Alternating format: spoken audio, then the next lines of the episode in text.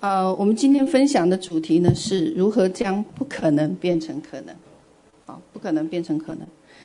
那，嗯，我们做一个祷告啊，做一个祷告。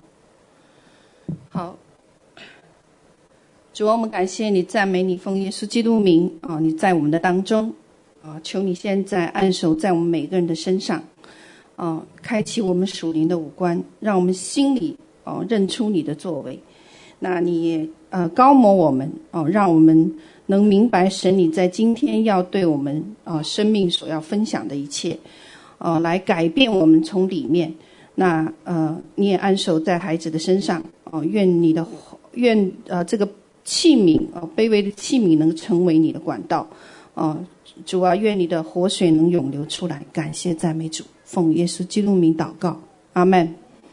好。那我今天的这个呢，呃，分享叫做如何将不可能变成可能。哦，那嗯、呃，我相信有一种人是可以探索完成世界上最危险的任务。哦，呃，包括空袭恐怖分子、解决人质危机、介入政府的内乱、应付突发事件。哦。实施各种心理战，获取高科技和平息战争冲突等等，那么可以将混乱的战局扭转，不可能变成可能。那在世界上，这种人被称为特种部队或者特种兵。那这个兵种呢，它的单兵作战能力是很强的哦，适合在各种恶劣条件下完成作战的任务，往往是战争中决定战局的重要因素哦，重要因素。那么，我记得今年年去年年底十月份的时候，我就开始来不停寻求神在二零二三年对我们施工和对我们的带领，因为因为十年前我们曾经领受意象，说这个施工最主要的托付呢，就是组建神的皇家特种军队，完成跟二重天国度级别的对抗。那我们谁都知道，最后一场战役会发生在以色列，对吧？好，所以这就为什么这个施工会有一个十年的一个意向。那么这个意向呢，它是一个，它有个焦点，就专注在幕后跟堕落众子在二层天的二重天的属灵战役的对抗和托付，就是启示录十二章九节里面讲到的。有个呃讲到的大蛇，那名为什么啊？大龙那名为古蛇，又叫名叫魔鬼，又叫撒旦，被摔到地上，对不对？他的使者也一同被摔下去。所以十二节说：诸天和住在其中的，你们都快乐吧，因为地狱火，只是地与海有祸了。因为魔鬼知道自己的时候不多。就气愤愤地下到你们那里去了，所以现在的阶段确实是地狱海有祸了，而魔鬼气愤愤地在人间搅动风云和逼迫儿女的时刻，神儿女的时刻。所以有一点可以确认的是什么？神成全了自己的话。所以很快，我们今年即将出发去以色列，哦，所以那场战役就要来到。那。我自己是很庆幸，我们我自己很庆幸快要完成托付，我可以退回内室，甚至不再考虑神国那今天的计划跟蓝图了。哦，但是在二零二二年十月以后，有一个人将一个预言带给我，他说，在二零一七年的某个全球回家的一个聚会上。一个女，一个先知看见神在开一把弓，有个箭呢安放在弦上，只要箭能射出去，那幕后大复兴的火焰就立刻会从海岛的极地点燃，然后蔓延全球。只是那个箭一直没有动，因为那支箭缺少箭头，缺少那个。铁箭头，哦，那没有箭头的箭是射不出去的，啊，因为分享预言的先知说，箭头就是神在幕后要预备的特种部队。全地在等候一祷告的军队开启复兴的大门，并且打破仇敌的铜门铁栓。这个是别人的预言，啊，我自己没有看到，但是听了却令人兴奋。之后就发生了一系列的事情，就是神将我们跟全球原住民联盟连接在了一起，又将我们跟西布伦支派连在了一起。刚开始我我真的是看不懂。神到底要做什么？我们这一支军队跟这些有什么关系？但是呢，就在那个时候呢，我看到天父在我们中间展开了一幅神国末世的地图。这个不仅仅是启示录十二章讲的大鹰的两个翅膀，就是先知和使徒性的使命，或者圣经圣灵并重的使命，哦，等等。下。啊，那或者是帮助地方的使命，这里还谈到一个从地极海岛复兴延伸到全球蓝图的一个使呃全球复兴的一个使命蓝图，从地极海岛复兴延伸到全球复兴的一个使命蓝图，所以意味着我们要卷入一个新的里程碑。哦，老实讲。为什么选择我们参与这幕后的蓝图？呃，哦，我我在我我自己觉得 这是个不可能的任务和使命啊！我不知道大家怎么想。或许神觉得说，看到说，哎，我们忠心的完成了这一个托付。哦，那是让我们有机会来参与这个幕后的一个大蓝图。但是对于我来讲，我确实觉得这是一个不可能的任务和使命。所以，我们二零二三年一月的时候，我们经历了一个三天三夜，对吧？三天三夜什么？不眠不休，还有呢？不更衣不洗漱，我们称叫馨香之饥，对吧？就是专心寻求神，单单满足神的心意。三天的敬拜祷告，我不知道你们有有没有什么得着啊？我不知道家人们，你们聚在这里的时候，你们到底得着了什么，领受了什么？但是我是得着了，因为神让我看到了我自己在往前走的时候，关乎要突破的。集体和个人生命瓶颈的问题，以及我需要悔改的层面。我得了好几个异梦之后，之前哦，我看到了神在这个世代的计划，对这个世界的计划，以及对神国度的计划。虽然是惊鸿一瞥，却已经知道神会让我自己从心里来接受这种改变。我相信他最终也会让你从心里来接受这样子的改变。记不记得几十年前就有关于非呃叫做 faceless, nameless, selfless 这一个新一代的预言，就说未来有一代人就是无脸、无名、无己的一代，这一代的预言，对吧？几十年前有人提过。我们要知道，这个里不是关乎没有人知道你的名字而已，而是当我们自己。对着镜子审视我们自己的时候，我们要问一个问题，就是我自己在我自己的眼中，我到底是谁？如果我认为我是自己是个人物，或者认为我自己在神国很重要，那么对不起，我有问题了，需要悔改。如果我在看镜子的时候，我心里想一件事情：哇，神啊，你真的与我同在。那么我有问题了，这个也需要悔改。或者我自己在想，只有我或我们才能走进目前神托付给施工的这个领域，那么是有问题的。我需要悔改，悔改。哦，那所以问问我们自己，问问我自己，面对神的国度。到底明白了多少？我到底有多少是委身跟基督同工，来面对当今的难题或者黑暗权势，还是我被世界的国蒙蔽？这就是那三天我有的很多的问题。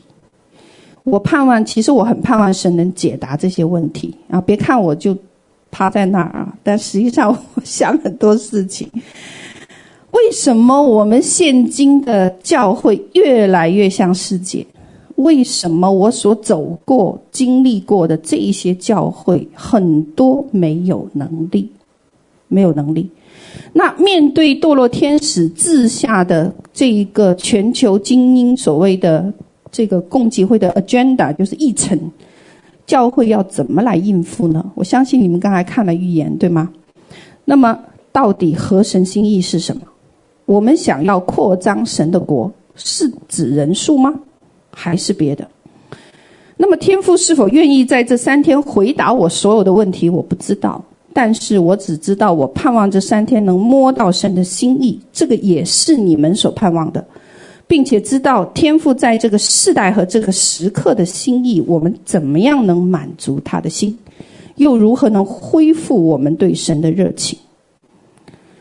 当我的问题被提出来的时候，天父给我一个经文，在马太福音六章三十三节。哎，让我们来念一遍马太福音六章三十三节：你们要先求神的国和神的义，这些东西都要加给你们了。我们重复再念一遍：你们要先求他的国和他的义，这些东西都要加给你们了。后面是什么？所以不要为明天忧虑，明天自有明天的忧虑，一天的难处一天当，对不对？就够了。其实这一个经文呢，就是关于主祷文的内容。这是基督教导我们的：先求神的国和神的义，然后关乎你个人所需要的一切资源，无论是财富，无论是人际关系。无论是你想要的魂的层面、灵的层面、肉体的层面，都会加给我们。我突然间发现，这跟我们大部分基督徒祷告的秩序完全不同，关注的焦点也完全不同。我们的祷告基本上多专注在个人的需要上，对吗？地上的需求是我们绝大部分人放在首位的，不是吗？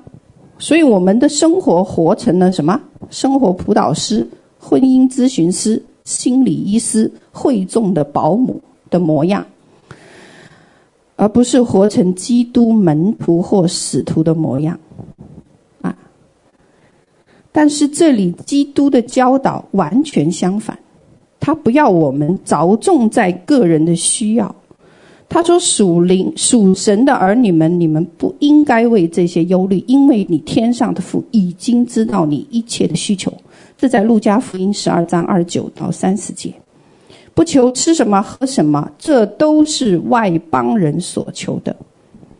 哦，因为你们要用的，天父已经知道。所以当我们在祷告中，在生活日常生活里，如果你充满的是“我要，我要，我要，我要”的时候，他让我想起谁呀？以赛亚书里早晨之子路西弗，对着天父说：“我要，我要。”这是在以赛亚书十四章十二节到十三节讲的。我要升到高天，我要。高举我的宝座在神众星以上，我要坐在聚会的山上，在北方的极处，我要升到高云之上，我要与至上者同等。这里原来神指出我的罪来，啊，我没说我们啊，我没说你们，我说指出我的罪来。OK，我应该说这是我的罪，所以我需要深切悔改的地方。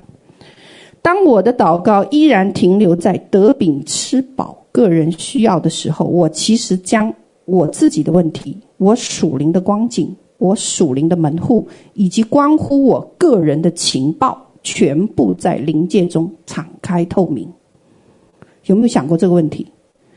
我实际上让魔鬼知道一件事：我正在不合神心意的生活和祷告，我正在做违背神心意的事情。我其实进入了一个试探，什么试探？马太福音四章一到十一节有三个试探。哦，第一个试探是说，你若是神的儿子，吩咐石头变为食物。第一个撒旦用在基督身上的试探就是，你有需求，你的个人需求就是吃什么穿什么，哎等等，这个违反了主祷文教导的，先求神的国神的意。哎，注意一点，我没有，我在这里绝对没有说你不能为你个人祷告，不能为你家庭祷告，请大家不要误会。只是说，这里有一个优先秩序和选择的问题，所以我们要问问自己：我有没有先求神的国和神的义？这个就是我们从来没有在这个领域悔改的地方，至少我自己没有，我没有把神的国和神的义放在需求之前。为这个事情悔改，因为马太福音马太六章讲，你们如果这样做，就是外邦人。马太福音六章三十到三十二节是不是讲了这件事情？他说经文我就不念了，你们这小信的人呐、还有呢，这是外邦人所求的，吃什么穿什么喝什么，你们需用的一切，天父已经知道，所以。不合神心意的生活，包括不合神心意的祷告，其实是在得罪神。就是马太六章里面讲的小信的人。后来经过四十天昼夜的进食，耶稣怎么说？人活着不是单靠食物，乃是靠神口里所出的一切话。这个就是基督对他的反击。第二个试探在马太福音四章四节。你若是儿子，就可以跳下去，因为世上怎么样？因为神用，呃，为你吩咐他的使者用手托着你，对吗？这个试探很容易看到，就是你可以证明别人啊，不，你可以证明自己给别人看。哦，那第三个试探说到世上的万国和万国的荣华，他说。你若匍匐拜我，我把这一切赐给你。哦，那什么是万国？万国世上的荣华和万国的荣华。那万国荣华对于我们很多人来讲，就是你建造的到底是属于神的教会，还是属于自己，还是属于世界？你神的呃，这些是神的羊，还是你的羊？你是妥协于世界，还是得胜于世界？全是。我讲到的这些全是关于需求，关于自己的需要，关于我要和我自己。所以我们有很多选择。如果在提升属灵生命和提升在世名气两者中，你选择什么？如果在生命树和善恶树里，你会选择哪个？在基督的大能和天下富贵面前，你会选择什么？如果在达成神的命定目标和自我成就成功中，你又会选择哪个？我相信撒旦最想偷窃的就是神给我们的命定。不然，耶稣为什么不在世上建最大型的教会，建最大型的慈善中心呢？哦，反而在路加福音十九章十节，他说：“人子来为要寻找拯救失丧的人。”哦，然后。启示录讲说，圣城新耶路撒冷如新妇装饰整齐，等候丈夫。所以基督来，只有救赎人类、赎回生命、迎娶新妇。哦，那我们是有来自天父托付的一群人。诗篇二章八到十节有讲。他说：“列国赐你为基业，地极赐你为田产，你必用铁杖打破他们。”所以里面提到，我们继承产业，我们是神的儿子们，我们的权柄在于统管万有，治理神国。那所有被称为神名下的子民和百姓，你们需要行使神儿子的权柄，将万城、万邦、万国从黑暗权势中带入光明的国度，才有可能实现。愿你的国降临，愿你旨在旨意行在地上，如同行在天上的命定。如果我们没有办法明白我们这样子在国度里的身份和职分的话，我们是没有办法夺回那个治理和管理权的，自然也没有办法行使神赐下的属灵权柄。我们无法影响我们的周围、我们的社区和我们的国家。所以，先求神的国和神的义，最关键的回到属灵权柄问题上。哦，属灵权柄问题上。所以疫情这三年，二零一八年底是吧？发发生的疫情，二零一九年发生的疫情，我们曾奉差遣进入欧洲、亚洲、美国、澳洲、新西兰、台湾、太平洋沿岸等很多区域。所以这三年在世界各地行走，我觉觉得前线的家人们能看到的，哦，是很有感触的，对不对？惨淡、衰亡。萧条的经济、破败的城镇、濒临死亡的人、天灾的威胁，对我触动是相当大的。不仅仅在于神做成了不可能的任务，而二零二三年非常特别。这一年，对我们世界各地的华人有一个功课和教训，就是什么？如何面对死亡？哦，我相信死亡从来没有如此接近我们的家人们。特别是我们年迈的父母，或者你们的爷爷奶奶们，我们当中很多人的儿女现在都还在和死神抢他们的父母或爷爷奶奶辈。这就是这段时间这么多人急急忙忙飞回去，对不对？活着，然后看周围的家人经历天灾人祸、死亡，哦。再接下去，我在去年年底和今年初，我还领受了很多一系列的异梦，未来要发生的事情是关于人类如何受堕落天使的攻击，地球被毁坏，地表被辐射污染，极端天气攻击，新病毒爆发，人如何隐藏在地洞安全的掩体中，然后有一件事情发生，什么发生？耶稣基督仍旧牵引我们走遍许多国家。哦，他说：“我妹子，我心腹，请和我一同去。”哦，所以有一些家人问：“我们的战场在哪里？”如果你问哪里是属灵的战场，哎，就我们周围啊，是不是？想想，俄乌大战爆发，现在还在打。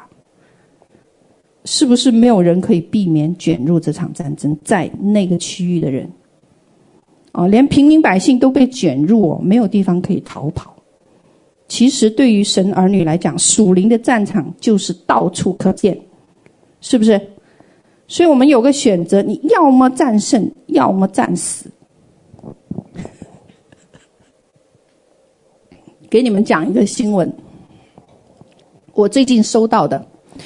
这个新闻，你们这个资讯，你们不可能在现在的媒体看到，因为媒体基本上有一些真正动摇到根基的事情会怎么样？会被抹去啊！就是在二零二二年十二月二十二日，在犹太人第三圣殿建造仪式举行后不久，世界上最古老的兄弟会组织，在以色列的海法。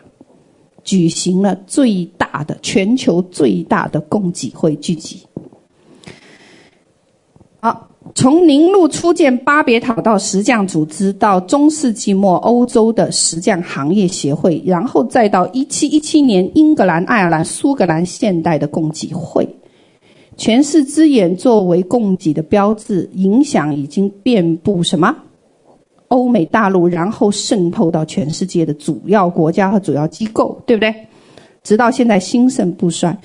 那么这一次在海法的聚集，有一件重要的事情，就会是耶路撒冷的黑暗堕落大天使将亲自指导一个新的世界统一秩序。联合可控制下的全球灵魂将影响力扩到全球人类生活的每个层面。在那个仪式上，同时展示希伯来圣经、伊斯兰古兰经和新约圣经，将犹太教、伊斯兰教、基督教统一为一个融合的整体。当然。他们已经提到，世界宗教大一统已经完成。那我们唯独能从互联网查到的资讯是，二零一九年二月四号，教皇弗朗西斯和伊斯兰教首脑人物塔伊布在阿联酋的阿布扎比签署人类兄弟情谊，跟佛教的联合也在那一年发生，就是跟。最高的佛教宗主索姆德婆哈马哈穆尼翁 也发表了人类兄弟情谊宣言，因为教皇希望一个世界秩序下统一所有宗教。那么从这一个会议上透出来的信息可以看到，政治和经济世界大一统的新秩序看来已经完成。由什由什么来推动的呢？就是由世界经济论坛 WEF 来推动的。他们有个计划，他的叫做呃，这个人叫斯瓦布克劳斯斯瓦布哦，他推行一个明日全球领袖计划。那明日全球领袖计划呢，就是由各国皇室成员、政治家、大型科技公司、亿万富豪和优秀人精英组成的一个庞大全球网络。这个事情从一九九二年开始。一年就有超越两百位具有高度影响力的低于四十岁以下的全球青年领袖吸纳进入这个机构，就是吸纳进入供给会。所以从零四年成型到二零二三年，其实经历了多少？三十八年，对不对？经历了三十多年以后，已经成功的为共济会提供了几千位明日全球领袖。而且成功的安置在了各国的皇室、政要和全球垄断垄断行业的重要位置上。我给你们看的这一个资讯呢，这个名单呢，只是部分名单，部分而已。我们可以看到这里面哦，哦，有我们加拿大的副总理斯蒂亚。弗里兰哦，也有瑞典、挪威、丹麦、荷兰、沙特的王子和公主，新西兰的总理、现任总理、比利时总理、法国总统、哥斯达黎加总理、德国外交部长、阿根廷部长、欧盟事务总长、巴基斯坦能源部长、阿里巴巴创始人、谷歌创始人、Skype 创始人、Facebook 创始人。哦，那。需要提醒一件事情，就是以上这些人在几十年前就已经入选这份名单，而且呢，当时大部分的人没有占据垄断地位或者国家高位，所以可以预料到有一件事情，就是被吸收进入共济会以后，为踏上这一个高位呢，内部必须要经历某种供给会专业培训。所以几十年来，该计划培养了一批精英代理人，哦，让他们在世界各国政府中担任合乎供给会要求的领导者。那接下来呢，他们有一个 agenda，我们叫做会议议程。会议议程提出几个年份，第一个，二零二四年。有新的病毒扰乱世界。第二个是二零二八年以前，地球不宜居住，所以埃隆·马斯克将火星殖民计划设定在了二零二九年之前。好，那么方式很简单，就是从巴比伦体系金字塔的高处来夺取世界权柄，对吗？简单吧？确实是很聪明哦。而对教会的迫害手段呢，其实我们可以参考一些目前世界大型教会的一个一个破坏手段，我们就可以看到。我不想点那个名字出来哦，你们自己可以去思考。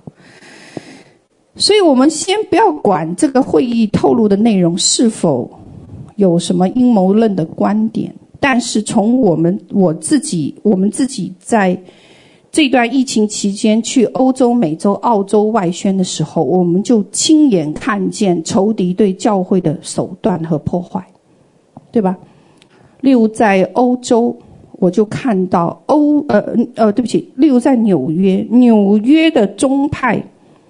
每隔一段时间就会有一种分裂，呃，而且是长期处于分裂的恶性循环里面。那这个是什么？这个我们知道，它周围有利维坦势力。那在靠美国东岸的这一些教会呢，又是另外一个情况。哦，呃，包括四方呃，或者是这种大型的教。派都受冲击攻击，那芝加哥的呃中部的这一些、东北部的这一些教会呢，我们发现是家庭和年轻人深受远古黑暗祭坛影响，所以那里很多人到上大学以后就同性恋了，或者自杀，或者是情绪崩溃，这一些在掌控那个区域的年轻人。而华盛顿区域呢，教会呢就是很冷漠，很冷漠，就是传的福音种的种子，没有什么，没有收成，哦，就是很快这些生命就会死亡，是因为受冥王欧西里斯的影响。而墨尔本教会附近呢，哦，在悉尼、墨尔本这些呢是颓废、分裂。所以他是逃不掉什么宗教势力的辖制，所以要问一个问题：我们如何来对抗这个世代仇敌的布局？我们又怎么能分庭抗礼？哦，那所以问问我们自己，对于神国度、天国的这个层面，我们知道有多少？我们到底又愿意委身跟神如此同工有多少？那么，嗯，我们到底有多少委身来对抗和面对黑暗的势力，并借着基督施行拯救？还是说我们也被世界的国所蒙蔽？那么我们知道一个真理，就是如果人不明白天国真理和奥秘的时候，魔鬼就会将我们从不明白的那个层面里面，从万国万邦中夺取，对不对？这就是黑暗国度几千年来布局，就积极在影响城市、国家、教会、家庭，而且投入了大量的资财和资源。哦，所以我们，呃，所以你看，哦，它全球有多少个国家？两百三三百多个，是不是啊？两百五十多还是三百多个？哦，所以一年的精英就足够分布全球重要的这一个。领袖高层位置哦，那我们谈的领袖都不是普通人呢，都是都是不是总统、总理 就是财长，不然就是军事的这个首领啊。那更何况三十多年的布局哦，三十多年，那 所以这段时间有很多。黑暗国度的计划在夜间被神和天使带到我的床前展示给我，所以我认出现在是属灵界的午夜时刻，也是黎明之前的那段黑暗期。黑暗还会蔓延，并且进入更深层、无边的黑色漩涡当中。我们必须承认，艰难的日子没有结束。哦，艰难的日子还没有结束。OK。现实是什么？现实就是，如果我们不能装备神的儿女站立在他们的命定和对的位置上，他们就无法得胜世界，并且在世界的合场上得着神的心意。那么，神的教会就永远局限于四墙内的治理。哦，是可是你要知道，到现在教会已经抵挡不住仇敌进攻教会的四墙之内的。所以神到底在乎的到底是什么？这就是这三天一直回想在我心里面的问题。不是哦，那其实如果从圣经来讲，我们都知道那个答案，答案就是神国度的旨意能够成全，是神最在乎的事。可是神国度的旨意呢，不只限制在宗教的圈子里，它应该涵盖了政治、经济、军事、文化、生活、家庭、媒体等权力范畴。哦，那所以我这里挑战我们一个一个挑战我们，你还要守在宗教的圈子里多久？哦，所以神在乎的是什么？我们向神交账，哦，是炼净的金银瓦器，得胜且穿麻衣，成圣且进入永恒生命的。这是我们将来要向神交账的部分。所以末世需要有国度性视野的门徒们，门徒们。那仇敌用很多的战略，让我们掉进了轨迹里。教会百分之九十以上的时间都会陷在个人、家庭、婚姻、亲子关系等道德性的问题里面，对不对？我们的祭司没有办法像加密山的那样说：“主啊，让你的雨现在降在我们的当中。”我们的祭坛没有办法像西乃山上说：“让耶和华现在降临在这里。”大多数教会的讲台没有办法超越。个人、家庭、道德的需要，所以我说教会只是局限于四墙内的治理，这就使得教会越来越没有能力的原因，越来越像世界。哦，我们因为我们从来或者说没有懂得怎么样从仇敌手中一级一级的夺回。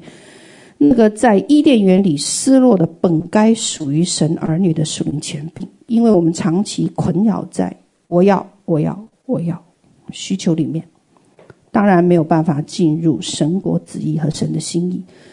更何况有一个应许在启示录十二章十节的和所有的权柄，神的救恩能力、国度并他基督的权柄，现在都来到了。哦，所以神的话在我耳边回响，我很羞愧。我觉得我不知不觉中也掉入了仇敌的诡计。那解决问题的答案在哪里？以赛亚书二十五章七到九节，这个经文哦，你们自己看。呃，后面有，是不是？哦，在这里有。他说。神又必在这山上除灭遮盖万民之物和遮蔽万国蒙脸的帕子，除掉普天下百姓的羞辱，擦去个人脸上的眼泪。也就是说，圣灵来必揭开蒙蔽，得着世界每个阶层。过去我们都在黑暗中，需要圣灵揭开帕子。如同扫罗在大马色遇到神的光，所以扫罗才能成为有使命托完成托完成托付的人。啊，所以这里讲到一件重点，就是神国度的治理是需要大能的运行，更要认清神给的命定和托付。关键是我们不能常常说你是神，但却不遵守。天赋的旨意和形式，所以顺服忠心与神建立亲密关系，与神国非常重要，何等重要！以前我看过，跟神没有关系的人，同样可以为人祷告，同样可以施展能力救治病人，对吗？如果说这一些人都能奉耶稣基督名为人医治，使人得医治，那么我们是属于真正认识基督的这一类人。你根本没有借借口，说我等着谁来做这个事，我等着牧者来做，我等着我的领袖来做，不是的，不是等，哦，不是等，是因为你同你我同样是天父的儿子，同样继承天父的产业，意味着你我同样拥有基督的权柄。哦，所以马太福音七章二十三节才会说：“我明明告诉你们，离开我去吧。”记得这个经文吗？是因为有一些人没有跟神建立真实的关系，神就说：“我不认识他们。”这里有一个挑战，说我们都知道一件重要的事，就是认识神很重要。这个在真言书二章有讲的，人要认识神，必须耗尽一生来认识他。然而这里却有一个新的挑战领导，在马太福音七章二十三节讲的是：我从没，呃，我从来不认识你们，神不认识他们。这里有一个什么挑战呢？就是原来我们基督徒还有一件比认识神更重要的事情，什么？让神认识你。如何能让神认识你？保罗在哥林多前书讲的答案在这里：若有人爱神，这人乃是神所知道的。原来想让神认识你，经文说。你爱神，而且尽心尽力尽意尽爱主你的神。神知道你我所有的一切，但是除非你决定要来到他面前，敞开心扉，完全诚实，完全透明，所以圣经才说用心灵诚实怎么样敬拜他。第一点是心灵，就是我们跟圣灵的关系；第二点是什么？诚实。没有隐藏，没有遮蔽。比认识神更重要的一件事情，就是让神认识我和你。哦，那么，当我们在这个世上做光做盐，我们才会展示神的爱从我们里面流淌出来，这才有机会让神认识我们。哦。那我在澳洲一个小城镇举办这一个座谈会的时候，我遭遇一场挑战。那时候，本地的牧者、教会的领袖被邀请到现场，是为了观看我是否跟传言中的一致，想来看看能否我在现场显个神迹给他们看。哦。这是我在一个小镇遇到的挑战，所以马太福音十二章三十八节就有这样的事情说：“夫子，你愿意显个神迹给我们看？”哦，所以我当时坐在那里，我很不舒服。我在想，这里发生了什么事？这一些都是领袖，都是教会的各宗派的这一个牧者。他们坐在这里，他们要寻求一样东西，什么？他们要寻求可以掌控的某种东西，比如云柱火柱，比如磐石出水，比如以色列人在旷野经历的所有经历，地上生出吗哪。哦，由于我们内心的冷漠，这些人。他们并不关心身边的人好不好，也不关心身边的人所处的属灵光景好不好，也不关心这个市区是否得到救赎。他们的注意力在于什么？你能不能行出神迹来？在于还有什么事情我们没有办法掌控的，包括神迹也要掌控在自己的手中。哦，所以我们能看到。他们就会纠葛于，哎，你的理念跟我的不一致，你的神学观跟我的认知不同。他根本不在意耶稣是否来到服侍者的身边，医治了枯干手臂和瘫痪的人，是否基督唤醒了这人的灵魂，是否基督来到了灵舍旁，看到那人痊愈还能够无动于衷哦，看到这人心呃灵魂的拯救依然麻木和无动于衷。哦，那耶稣来了，医治了耳聋的人。那些跟随耶稣出城的人群，看见服侍者携带基督大能，让病痛被折磨的人得了医治，得了这一个救赎，却怎么无动于衷？所以我们看见一件事：行神迹不用，不是用来娱乐人，但是是用来恢复神在我们身上原本的心意。哦，是用来在魔鬼偷窃、杀害、毁坏的地方彰显神公义的。哦，那耶稣所行一切神迹，是帮人们回到神的本意、神的旨意里面，使他们有活力、兴盛、快乐的生活，并活出他们的命定。哦，那么。基督在行神迹的时候，显明了神恢复人的心智、心意，而法利赛人却无此动于衷啊、那他们会认为说，用自然界的法则去理解、限制神国度的运行，所以这一刻，我们被卷入了与撒旦、魔鬼、宗教势力的对抗征战中。但是，不要在此时放弃哦。不要在对敌人对你攻击的时候，你应该抵抗到底。再给你们讲一个见证，困了吗？没有，感谢神，困了站起来啊！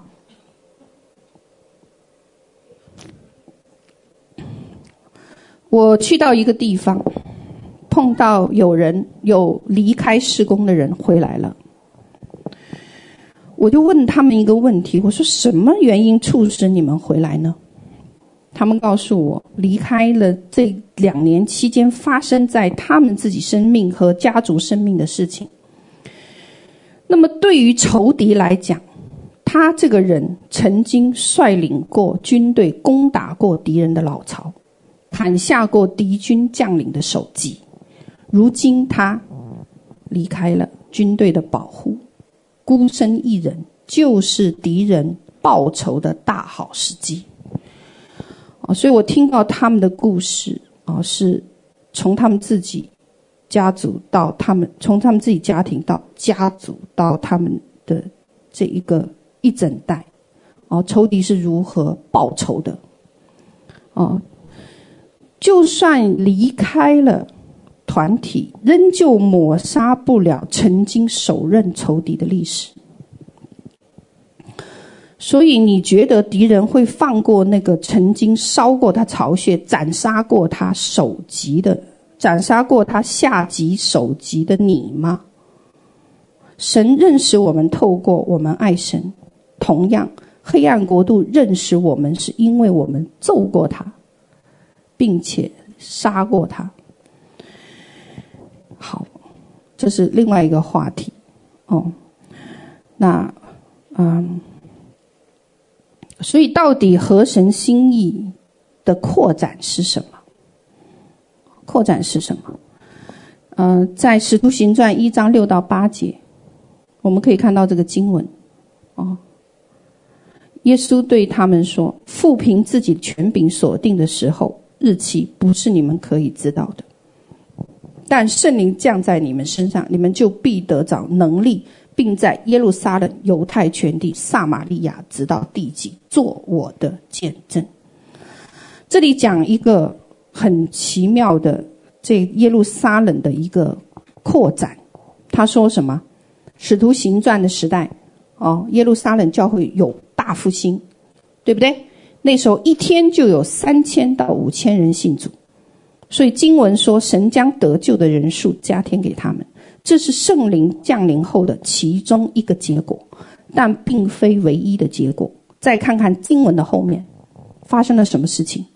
原来耶路撒冷的教会有几千人，甚至几万人加入，但因为罗马政府的逼迫，突然门徒四散逃跑，离开了耶路撒冷，分散在犹太和撒玛利亚各处。藏在了山林荒野中，突然间，只剩了谁？使徒十二位。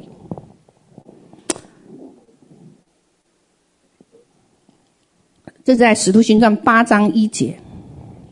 除了使徒以外，看到没有？耶路撒冷教会大遭逼迫，除了使徒以外，门徒都分散在了犹大和撒玛利亚各处。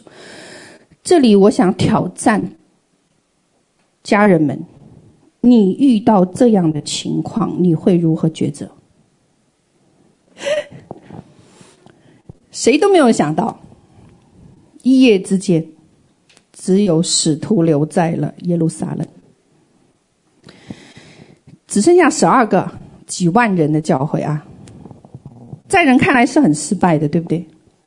谁也没有想到，这竟然是圣灵降临耶路撒冷教会得着能力的其中一个情况。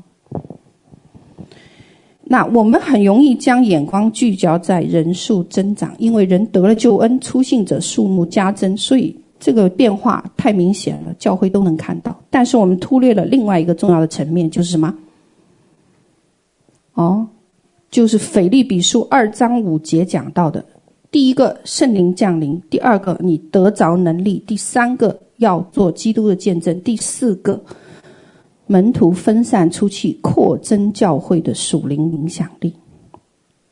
所以这个计划让本来只能影响耶路撒冷一个城市的计划，却怎么样？却扩展到了以色列全国，最后扩展到了。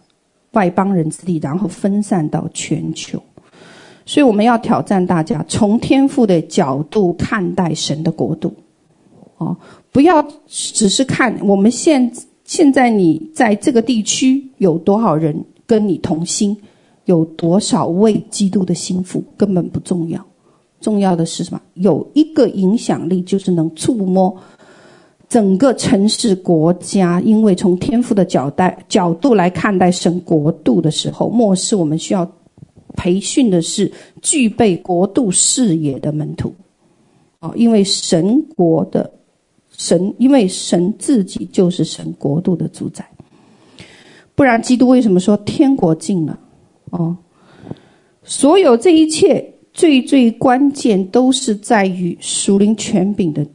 和属灵权柄的提升，哦，所以长久以来，教会常常是被围困在初信人数增长的课题里面。所以有漂亮的建筑、培训、职堂、分堂，聚了一堆人，但却毫无属灵的影响力，所以才拱手将国家的权柄给了仇敌，城市的权柄给了仇敌，社区的权柄给了仇敌，集体的权柄给了仇敌，最后将。家庭的权柄也给了仇敌，因为没有了我刚才讲的圣灵降临在人的身上，得着能力做基督的见证和扩张属灵影响力。经文使徒行传三章六节，彼得说：“金银我没有，我但是我可以奉拿撒勒人耶稣基督名叫你起来行走。”这就是他所有的。而我们是什么？我们是我们什么都拥有，我们什么都有。就是不能奉耶稣基督名，有权柄能力赶逐仇敌。好，所以神渴望看到的到底是什么？哦，是神国度属灵权柄上真实的一个提升。通俗一点，就是你生命的增长。神需要神而神国需要神而长大成熟，因为进入圣城没有婴孩。神要心腹，要得胜者，要愚民，以及整个福音影响力触摸城市、国家、全地。这个是得权柄，呃，这个些都是关乎属灵权柄问题，得权柄的关键。哦，得权柄关键。所以我很想用最简单、最直接的方式告诉你们：有有人问我一个问题，如何提升和得着属灵权柄？哦，那我想告诉你，成为基督的军队和成为这个出信徒有一个非常大的区别，就是单兵的作战能力是很强的，要适应在各种恶劣条件下完成作战任务，是战争中决定战局的重要因素。那。想要提升属灵权柄，简单呐、训练你的肌肉，掌和和掌握武器的使用。想要锻炼肌肉，怎么锻炼？有环境才能锻炼啊。所以有人抱怨说，我的原生家庭很困难，我经历的都比常人痛苦。哎，你应该感谢神，这就是环境，这就是怎么样，将你提升进入基督的军队。其实我们每个人都应该成为耶稣的精兵啊、哦，这才是神。嗯，那。你把团，如果你看团契，看施工下面的教会是军校，你就能明白这个意义，是输送人才的地方。所以提升权柄的关键在于你委身。有人说尾声是什么？尾声就是心里要真正的尾声，才能得着权柄的关键，不是你自己说我就坐在这里没有用的哦。心要尾声，心要爱神。最后一点，我今天分享有点长哦。为什么我们活不出那个丰盛的生命？我很感谢上一次的讲员苏娜蜜女，她有提到我的这个主题。他说要竭力进入完全的地步，脱离小学道理的开端。这在希伯来书五章十二节，希伯来书六章一节。哦，那。不要让过去失败成为我们的拦阻，哦，那我们到底愿意牺牲自己到什么程度？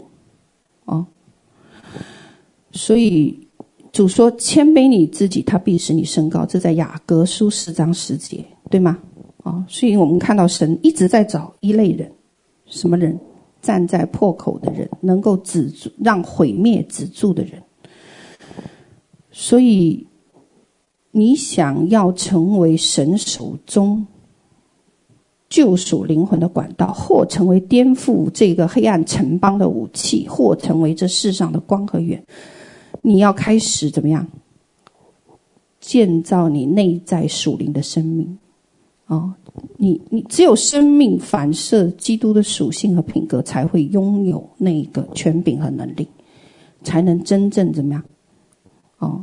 荣耀神，才能说到不是依靠势力，不是依靠才能，乃是依靠我的灵方能成事。哦，回到你的命定上，继续奔跑，才有可能得着不可撼动的属灵权柄。呃，我相信圣灵有能力将复活的大能注入我们生命中任何失败的一个光景。哦。因为无论环境看起来多么死气沉沉、毫无生气、多么冰冷，只要你奔跑在那个命定的路上，天赋就可以让不可能成为可能，并且让仇敌退出战场。我分享最后一个见证，我就要结束啊。呃，我记得我们外宣时候经历经过一个国家，然后呢，我们太疏忽大意了。那一天，我们没有想到，我们触碰了一个当地有黑社会和警察政府势力支持的一个黑暗祭坛。哦，那我们知道这一个祭坛呢，它遍布全球各个重要的国家。哦，那我们因为没有认清楚当时这个祭坛的层级和阶位，我们就贸然行动。我们还动手封了人家的一个邪灵的呃运作活跃的一条街，哦，结果呢，邪灵被惊动了，但是同时也惊动了物质界的当地黑势力和警察势力，所以我们这一群人就被追捕了，哦，就被追踪了。那 后来呢？后来呢？我们就发现说。我们需要换聚会的场地，哦，不然人家就会来搅搅扰。结果呢，我们想要换场地的时候，我们只有三天时间。我们的弟兄姐妹，我们发动了我们施工的很多人家人，每个人都跑去找场地，都是回来都没有，因为时间太短了。你要拥有一个这么多人聚集的场地是不可能的，啊，因为我们那时候报名。好像是是是是超过了百呃不记得了啊，然后呢，但是呢，就在就在快要开聚会的前两天，哦，突然间，那个我们那个童工就来说，我们神给我们一个地方来使用。那其实那个地方呢，我们曾经去咨询过，但是那个牧牧者当时他们有一个十天的一个住棚节，已经占据了那个圣殿，但是想要。把这个这么多的一个呃一个联岛的这样子的一个场地呢，是不大可能让出来的，因为我们用的是其中的某三天。可是我们没有想到，哦，我当时就请后方代导两个分，我还记得是两个方队，两个方队代祷了四个小时，四个小时以后，哦，没有想到。他们的执行长竟然同竟然将他们自己的这个祷告团体和这个这个聚会场会众全部从那个堂里面全部撤出来，而且免费给我们使用这三天。那很明显看到神的一个作为。当时我们就问他见证是什么？怎么可能发生这样的事情？然后我们没有想到，竟然是神亲自对他们的执行长讲话。所以就给了我们。那我们当时遭遇到这个这个追捕的，就遭遇到这个这个艰难状况的时候，哦，那神就给我们一个策略，哦，他说从属灵界来解除危机，这跟我们以前曾经发生在另外一个国家的方式是相似的，所以我就我就立刻分了。两支还是三支队伍去处去去处理他在这个国家这个地区哦其他位置的这一个黑暗祭坛，那结果是什么？结果就招来了十级大风台风，然后水淹那个城市，水淹那个城市，这就是后来的结果。哦，那我那这件事情就平静安稳解决了。平静安稳解决了啊，因为仇敌没有想到我们可以水淹他的宫殿哦。那这个是个非常棒、非常激励人的一个见证哦。什么意思呢？让我想到亚伯拉罕、以撒身体，亚伯拉罕身体上，在某一种属灵情况来，呃，某一种意义上来讲，他是死的。可是当神的话临到他们，他们就获得了信心。所以能够超自然的生出孩子以撒来，约瑟也是如此，对不对？约瑟的梦想其实好像是在之前，在他把他的兄弟把他卖为奴隶下到监狱的那天就破灭了。但是天父做了一件事，就是什么？接过那个破灭的梦想，并在多年后以超自然的方式实现。神再一次证明他是叫死人复活、从无到有的神。哦，所以我们站起来，哦，好，那这样我想起我们每个人的生命和人生的境遇里面，对，我们有面临很多不可能的状况。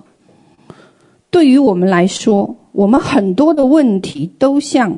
枯萎的树枝一样没有办法挽回，或者是我们的关系像这个，像这像这个我们破灭的梦想，或者像这个呃亚伯拉罕身体的死，哦，呃生育孩子能力的死，或者是像约瑟曾经落在炕里，或者是被他的弟兄们卖去埃及。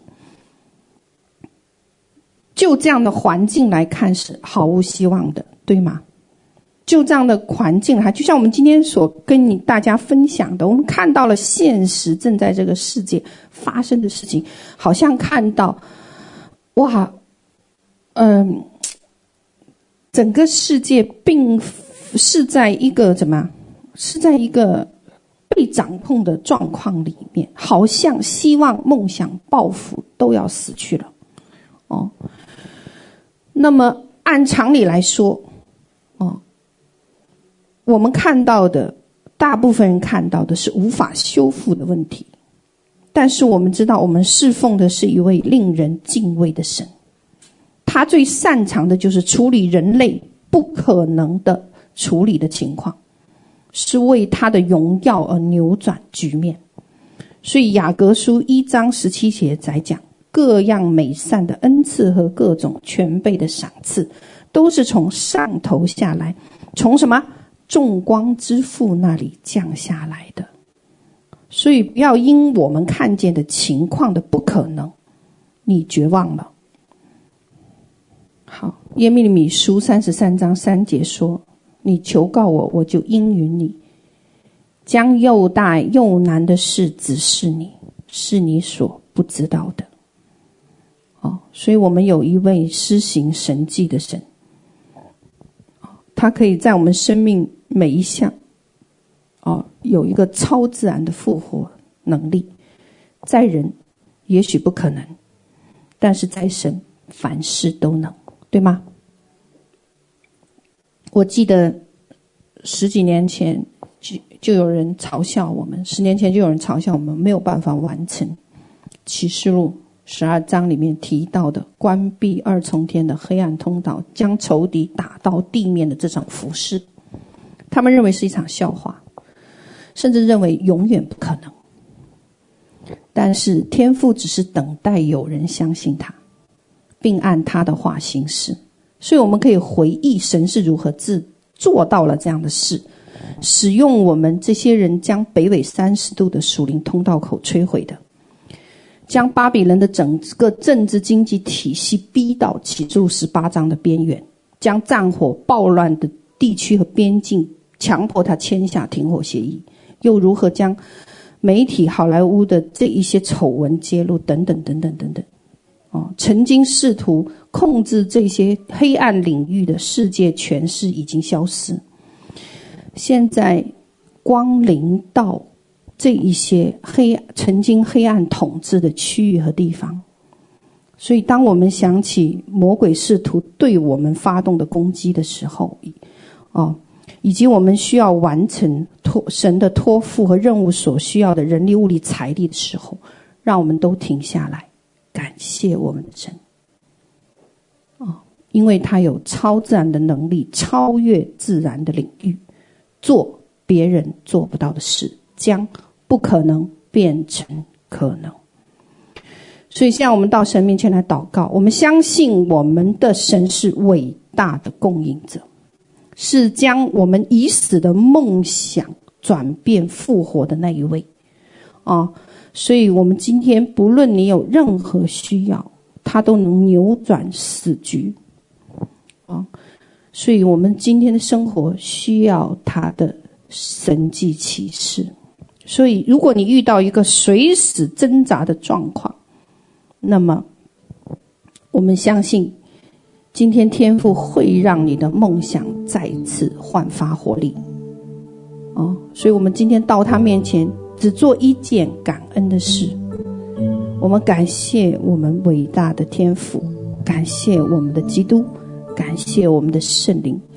哦，那么我们为我们已经濒临死亡的这一些光景、处境、意向、梦想，告诉神。